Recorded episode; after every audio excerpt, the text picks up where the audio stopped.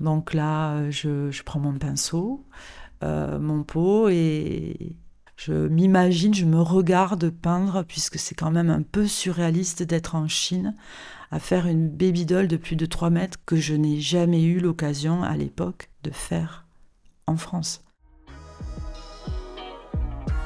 Au début des années 2000, dans le contexte d'une mondialisation croissante, la Chine s'ouvrait à différentes cultures, dans le but de renforcer ses relations internationales.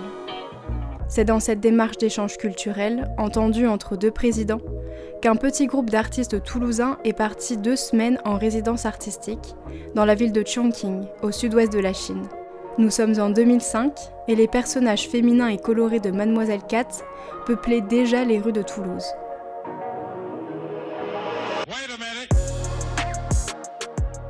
À Chongqing, avec les graffeurs Tilt et Réseau, Mademoiselle Cat a peint dans une immense usine où l'on fabriquait des tanks dédiés à la guerre. Un espace fondamentalement masculin que l'artiste a investi de ses figures féminines bien connues, telles que Marilyn Monroe ou Betty Page. Une sorte d'invitation à porter un regard nouveau sur le lieu, mais aussi sur ces femmes, considérées comme des stéréotypes de beauté, et d'en faire des femmes sujets.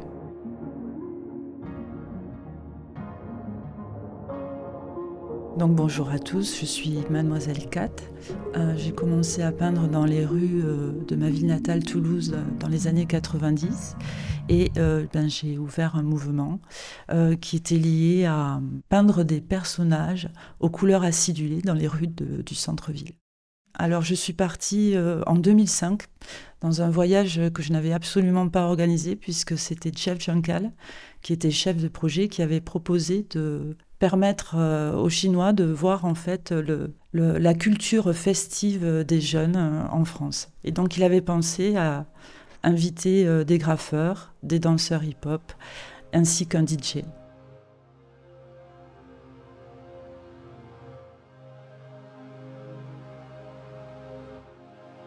Alors nous étions trois graffeurs, hein, donc moi, Mademoiselle Cat, Tilt et Réseau. Il y avait donc Chef qui euh, s'occupait, euh, ben, qui était chef de projet, mais qui s'occupait aussi de la, médiation euh, et du multimédia. Et donc il y avait Evita aussi qui, a été très importante dans ce projet puisque c'est elle qui faisait la traduction, c'est elle qui a fait la relation avec la congrégation en Chine. Donc il s'agit effectivement d'un voyage officiel entendu entre deux présidents de la République, euh, président français, président chinois. Et il était question de faire connaître euh, la culture française euh, à une grande majorité des Chinois. Donc on est parti comme ça à Chongqing. Chongqing, c'est une ville qui est jumelée avec la ville de Toulouse. C'est la raison pour laquelle on a été invité et sollicité à cet événement. Euh, elle se trouve au sud-ouest de la Chine, dans le Sichuan. C'est un projet assez incroyable puisque ben, ce sont euh, les premières ouvertures euh, de la Chine pour la culture française. Ce n'est pas anodin de, permettre en fait à des graffeurs de pouvoir s'exprimer en Chine. Il permettait aux Français de voir que la culture urbaine avait une importance aussi forte que l'art contemporain dit contemporain, puisque nous faisons partie quand même de l'art contemporain. Alors pourquoi la Chine s'ouvre à ce moment-là? Je pense que c'est vraiment une discussion basée, une entente basée entre, deux présidents qui euh, souhaitaient euh, mieux se connaître peut-être euh, et aborder les relations internationales autrement que par les voies commerciales. C'était très politique tout ça.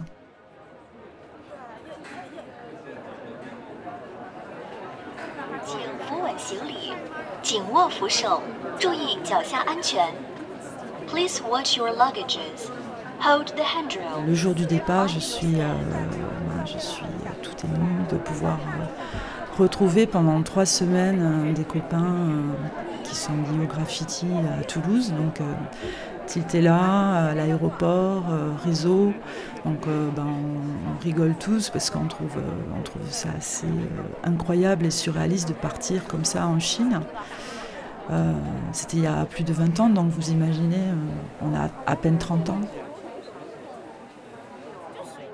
Donc on retrouve Jeff aussi, DJ Soupa que je connais depuis longtemps, Laure que j'ai rencontrée pour l'occasion, qui est une danseuse hip-hop toulousaine, et puis Ben. On sait que ce que l'on va vivre euh, va être unique hein, et on a hâte de, de rencontrer la population chinoise.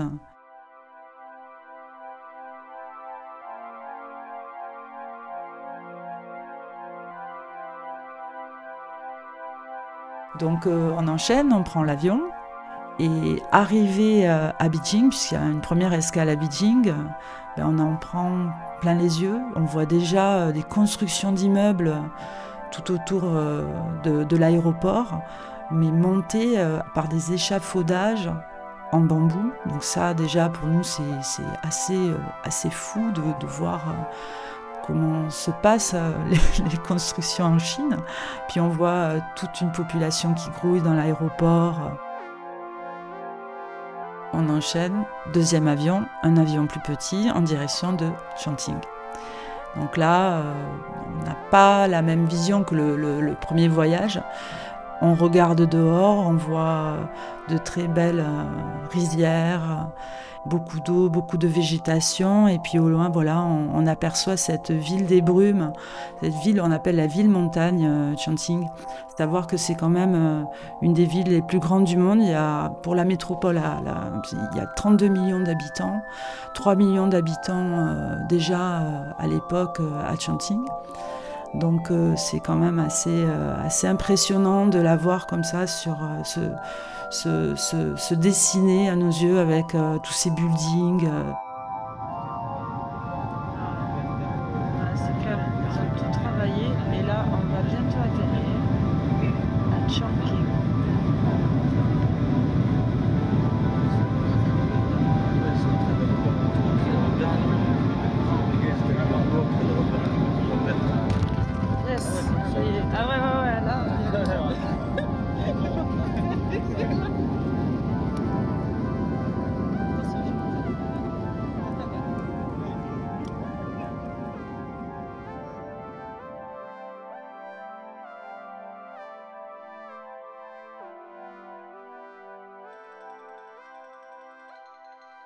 Et puis on arrive donc euh, à l'aéroport et euh, on prend un taxi.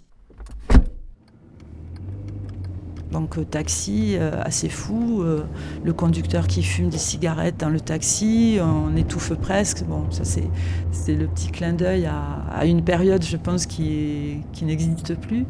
Puis plein, plein de, plein effectivement de voitures qui passent sur ces, ces, autoroutes qui nous mènent à Chongqing.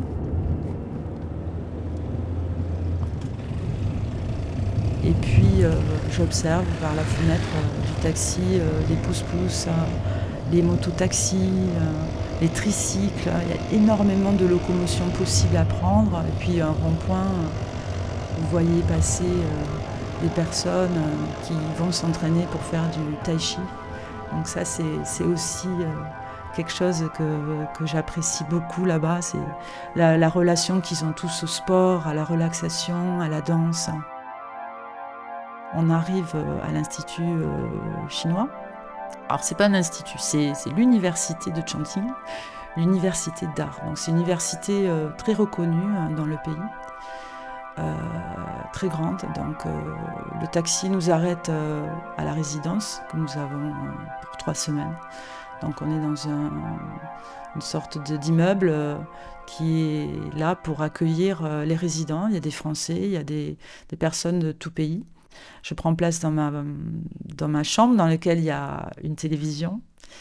Et là, forcément, j'allume la télé et je vois en fait euh, les publicités, euh, je vois le journal, je vois tout ce que les Chinois peuvent voir.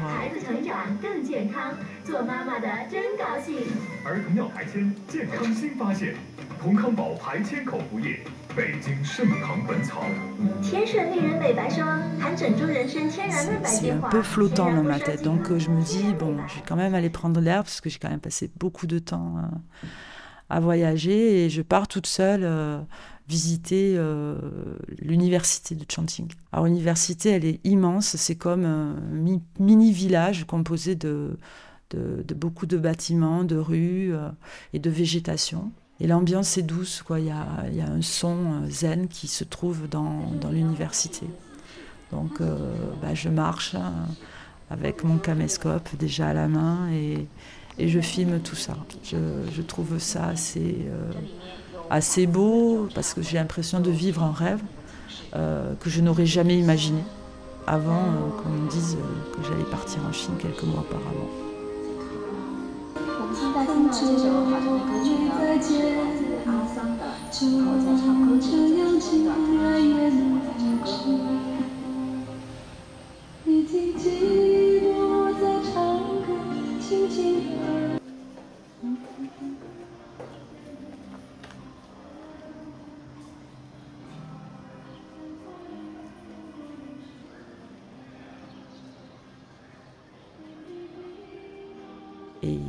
Lendemain, en fait, euh, j'ai rendez-vous avec euh, toute l'équipe.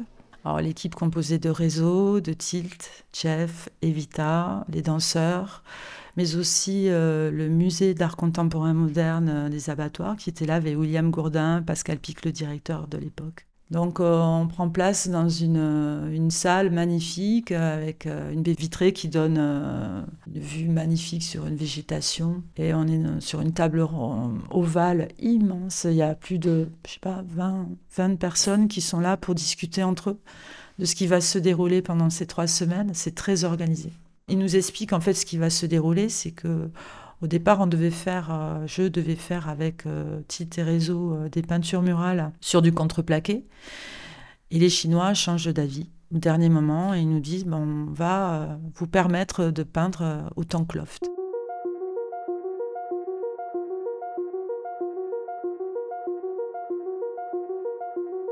Alors, c'est quoi le tank loft C'est un hangar où il y a des milliers de mètres carrés d'expression possibles à faire. Et en fait, à l'époque, euh, au moment de la guerre entre la Chine et le Japon, ils euh, fabriquaient des tanks à l'intérieur de ce hangar, de, cet hangar. Donc euh, c'est quand même un peu magique pour moi de me dire que moi, Mademoiselle Kat, je vais peindre dans un, dans un loft, qui n'est pas un loft en fait, qui est un hangar dans lequel on construisait des tanks de guerre. Donc nous, on va fabriquer, on va créer un autre espace euh, à ce lieu, on va lui donner une autre identité, puisque je sais que désormais, euh, ce lieu euh, qui appartient à l'université va être bah, un espace lié à l'onirisme.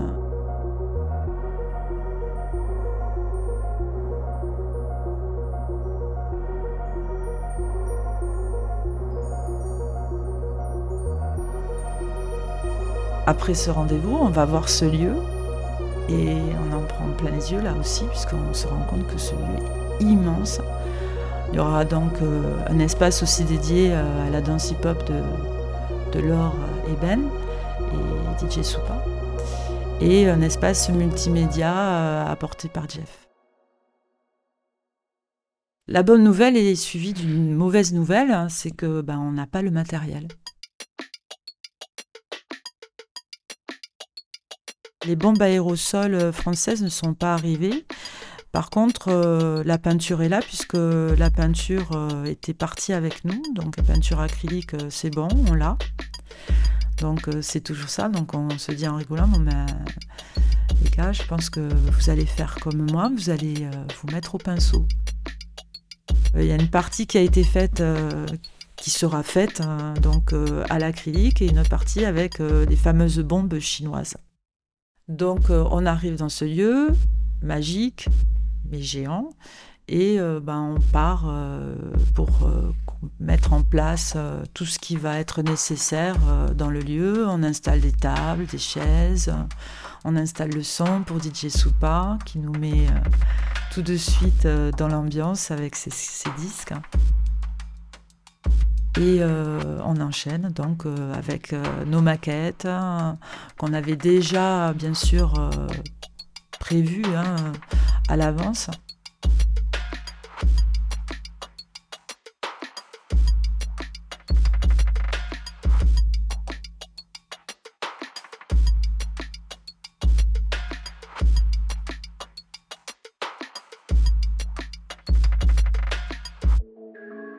Je décide de faire quatre personnages euh, de plus de 3 mètres de haut, donc une baby doll géante, une représentation d'une femme euh, chinoise dans ses habits euh, traditionnels. J'ai également fait une peinture qui représentait Betty Page, donc représentation typique d'une silhouette d'une pin-up.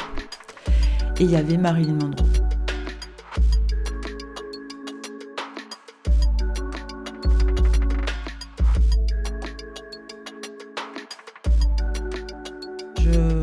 Commence à, faire les tracés euh, de mon premier personnage, la baby doll.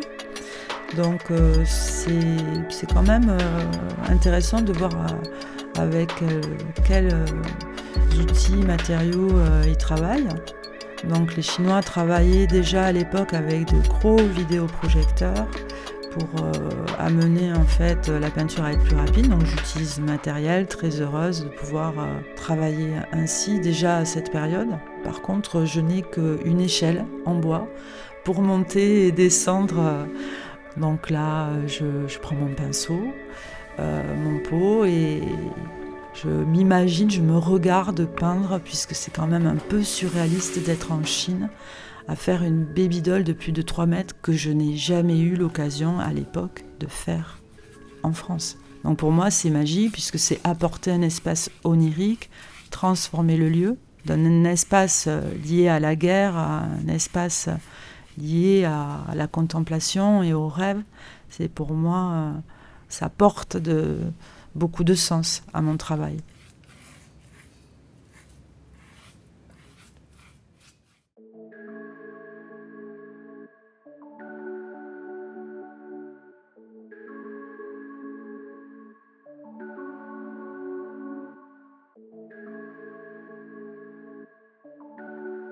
De la même façon que lorsque je commence à peindre euh, Marilyn Monroe ou Betty Page, qui sont quand même à la base des femmes objets, leur apporter du sens, c'est de les rendre être des femmes sujets.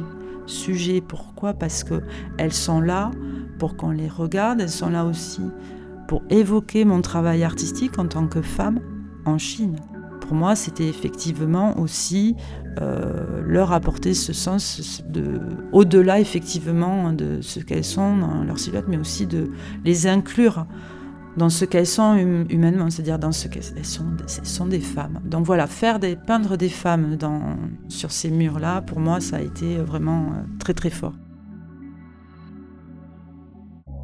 Quand je suis arrivée à Chanting, je me suis dit que euh, j'allais transporter les mêmes images que euh, la France euh, m'avait inculqué avec l'ouverture des États-Unis en France depuis l'après-guerre en fait.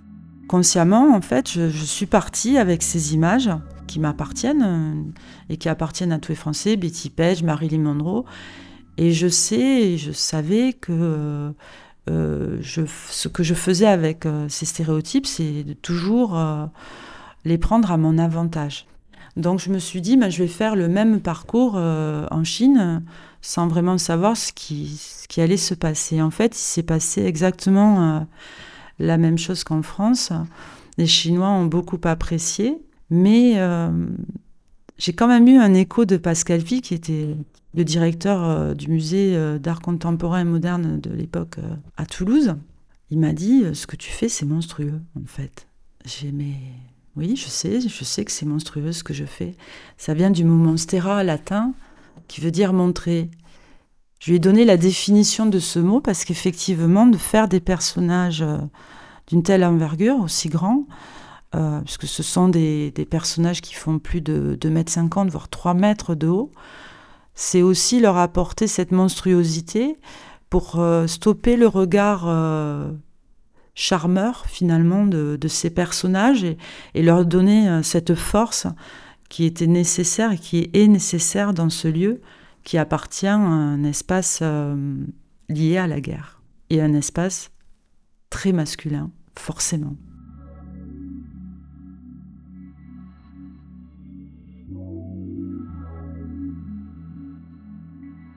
Marilyn Monroe, pour moi, elle est, très importante comme Betty Page parce que son Bon, je vais parler de Marilyn. Marilyn, c'est une personnalité connue pour euh, sa silhouette. C'est quand même aussi la représentation de la femme américaine, euh, le stéréotype américain, la blonde, euh, décolorée, toujours souriante.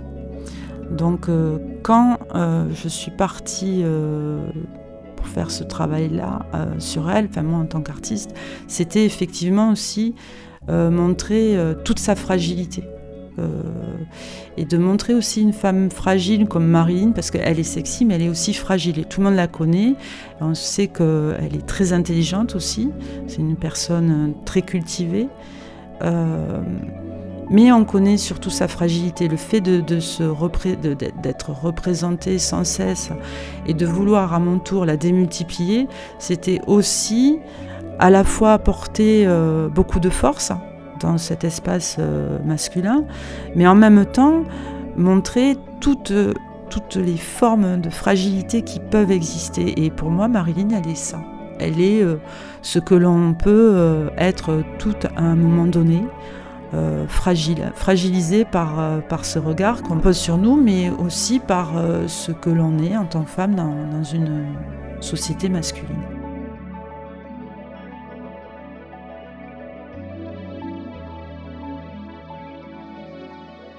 J'avais imaginé à Toulouse euh, utiliser beaucoup de rouge et de jaune euh, pour euh, le personnage chinois Ella. Evita, qui est donc chef de projet, me dit non, ça va être un peu compliqué d'utiliser le rouge et le jaune. Je fais mais, mais pourquoi? Ben, Parce que le rouge et le jaune, c'est ben, le drapeau, la représentation du drapeau chinois. Donc là, je regarde Tilt et, Réseau et, et, je me dis, ben, ben non, on n'a pas les mêmes codes de couleurs. Moi, j'adore ces deux couleurs. Ben, j'ai quand même euh, habillé euh, mon personnage asiatique euh, de rouge et de jaune. Eh bien, je pense que ça n'a pas été si simple que cela pour la congrégation chinoise d'accepter ce, ces codes vus d'une autre façon. Mais ces codes ont été acceptés et j'étais honorée de voir ben, que tout se passe très bien durant le vernissage.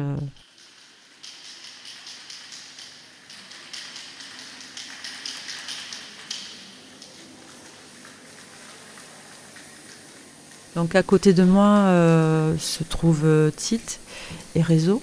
Comme moi, en fait, ils décident de faire macro letter, c'est-à-dire des, lettres qui prennent tout, l'espace. Donc euh, Réseau fait une grande pièce euh, avec son nom écrit euh, de haut en bas. Donc c'est une pièce qui fait plus de 5-6 mètres de haut. Et à ma droite, Réseau fait une composition à partir de, lettres Bubble, qui, dans lequel est écrit, sont écrits des mots de toutes les couleurs. Euh, c'était son style de l'époque, euh, une sorte de flop. Euh. Donc le but ultime de, ce que nous faisions, c'était le fameux vernissage. Le, maire de Toulouse de l'époque et toujours en fait le maire actuel, Monsieur Moudinque, était convié à voir le résultat en fait apporté par les artistes toulousains. Donc on s'est retrouvé avec euh, un tankloff rempli euh, du public chinois, parce que c'était un vernissage public, ouvert à tous. Et ça, c'était magnifique à voir, puisqu'il y avait euh, beaucoup de familles avec des enfants, beaucoup d'adolescents qui, sont venus voir ben, les danseurs qui, étaient tous chinois, qui avaient donc tous appris avec ben, ben et les quelques pas de hip-hop. Et puis euh, nos peintures euh, en guise de décor euh, pour le spectacle très populaire, accompagné de toute la congrégation, congrégation chinoise et congrégation française.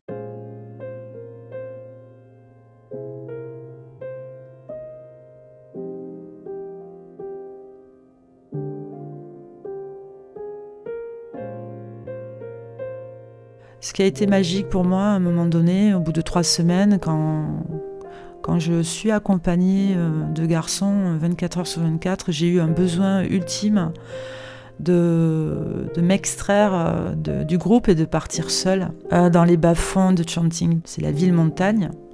C'est une ville qui se trouve voilà, sur plusieurs strates, plusieurs étages. Et au bas de la ville, il y a le Yangtze-Kiang. Donc là, je m'aperçois que beaucoup de gens euh, se retrouvent euh, dans des, maisons de fortune au bord des rails. Donc ben, je marche, là j'entends des chiens. Euh, c'est assez apeurant peut-être, mais moi je me sens bien en fait. Je découvre que là aussi des gens marchent sur les bords comme ça des rails, euh, un peu comme moi, se, baladent. Et je ne suis pas partie toute seule, je suis partie avec euh, mes pinceaux euh, et ma peinture. Et je décide à un moment de, m'arrêter, de peindre ben, un dernier personnage en l'hommage de cette ville que peut-être je ne reverrai jamais, avec la vue sur le Yangtze-Kiang. Yangtze-Kiang, c'est une fleuve incroyable très très euh, puissant, euh, euh, sur lequel en fait se trouvent pas mal de péniches. C'est un fleuve boueux, marron, clair. Et ces derniers instants pour moi sont magiques puisqu'il y a des gens qui s'arrêtent là aussi pour me regarder peindre, parce que là je pense que je suis une des premières femmes à peindre dans les rues de Chanting. C'est un moment que j'ai filmé. Mais euh, c'est un moment euh, où effectivement je sens encore euh, que j'ai beaucoup de choses à découvrir de ce pays.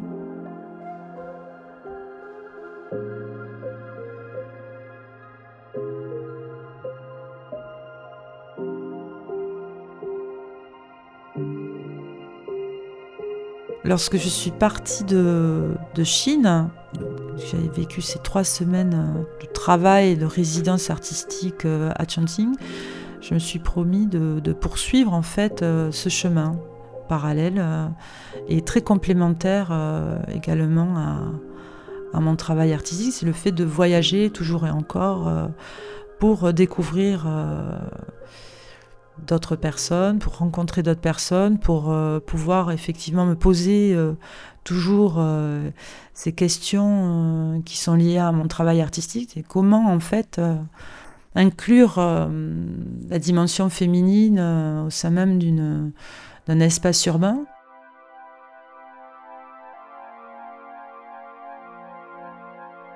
Alors le motif de la Chine, euh, c'est oui, c'est devenu pendant quelques années.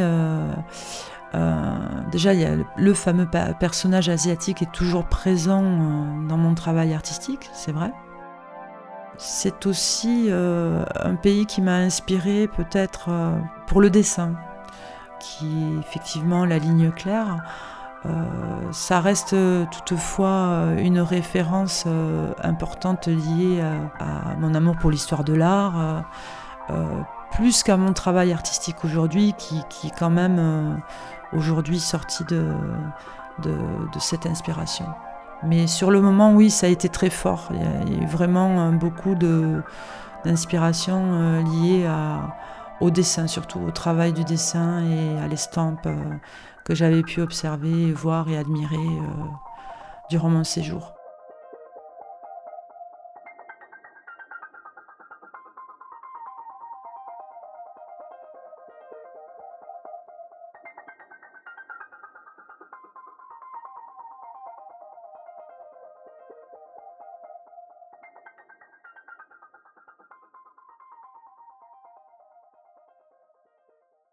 Merci d'avoir écouté cet épisode de Urban Art Podcast. Ce podcast est produit et réalisé par Laura Barbaret, la musique est composée par Charlie Brown et l'identité visuelle est imaginée par David Miège. N'hésitez pas à commenter, partager et noter cet épisode sur Apple Podcast, Spotify, Castbox et toutes les plateformes d'écoute.